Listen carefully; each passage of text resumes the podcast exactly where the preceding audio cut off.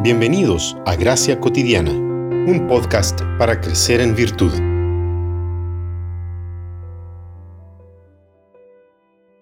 Entonces, ya sea que coman, que beban o que hagan cualquier cosa, háganlo todo para la gloria de Dios.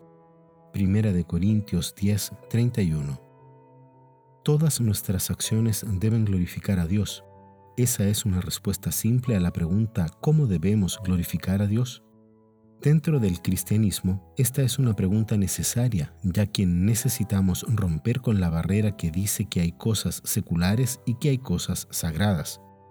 Esa división artificial es conocida como dualismo y es tan perjudicial para el cristianismo como el falso evangelio de la prosperidad. Las bases del dualismo las podemos encontrar en Platón, quien afirmaba que el cuerpo es una cárcel para el alma, porque entiende que el cuerpo y el alma son dos realidades heterogéneas, tanto por su naturaleza como por su origen. El cuerpo, dice Platón, es de naturaleza material, pertenece al mundo sensible, es compuesto, mudable, divisible, mortal.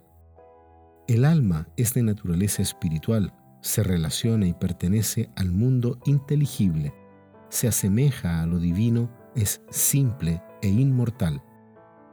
Pero Dios nos creó para glorificarlo en todas las cosas, todas nuestras acciones, y todo debe ser para la alabanza de Él y no para su vergüenza. Trabajar, cantar, tocar un instrumento, ayudar a alguien en algo común, vivir solamente para Él y glorificarle. La glorificación de Dios es integral y no parcial. Dios es dueño de todo y necesitamos estar más atentos a eso.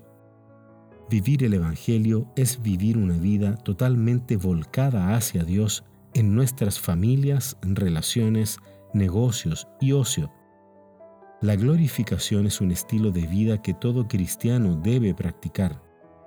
Es para esto que fuimos creados. Necesitamos llevar la gloria de Dios donde estamos injertados de una manera tal que las personas sean impactadas y vean que esa idea de glorificar a Dios en todas las cosas no es un fanatismo, sino el propósito de Dios para la vida del ser humano. Necesitamos urgentemente rescatar esta verdad en nuestras mentes y corazones para que Dios sea el punto de partida en todas las cosas de nuestra vida. Vemos en la Escritura que Dios es el centro de todo y que todas las cosas de este mundo son de Él y que Él las creó exclusivamente para su gloria. No hay manera de que nosotros seamos el centro de todo, pues el centro de todo es Dios mismo. Que Dios te permita hacer todas las cosas con la motivación de que todos puedan ver lo que haces y decir qué Dios más grande, poderoso, imponente, real y cercano tienes.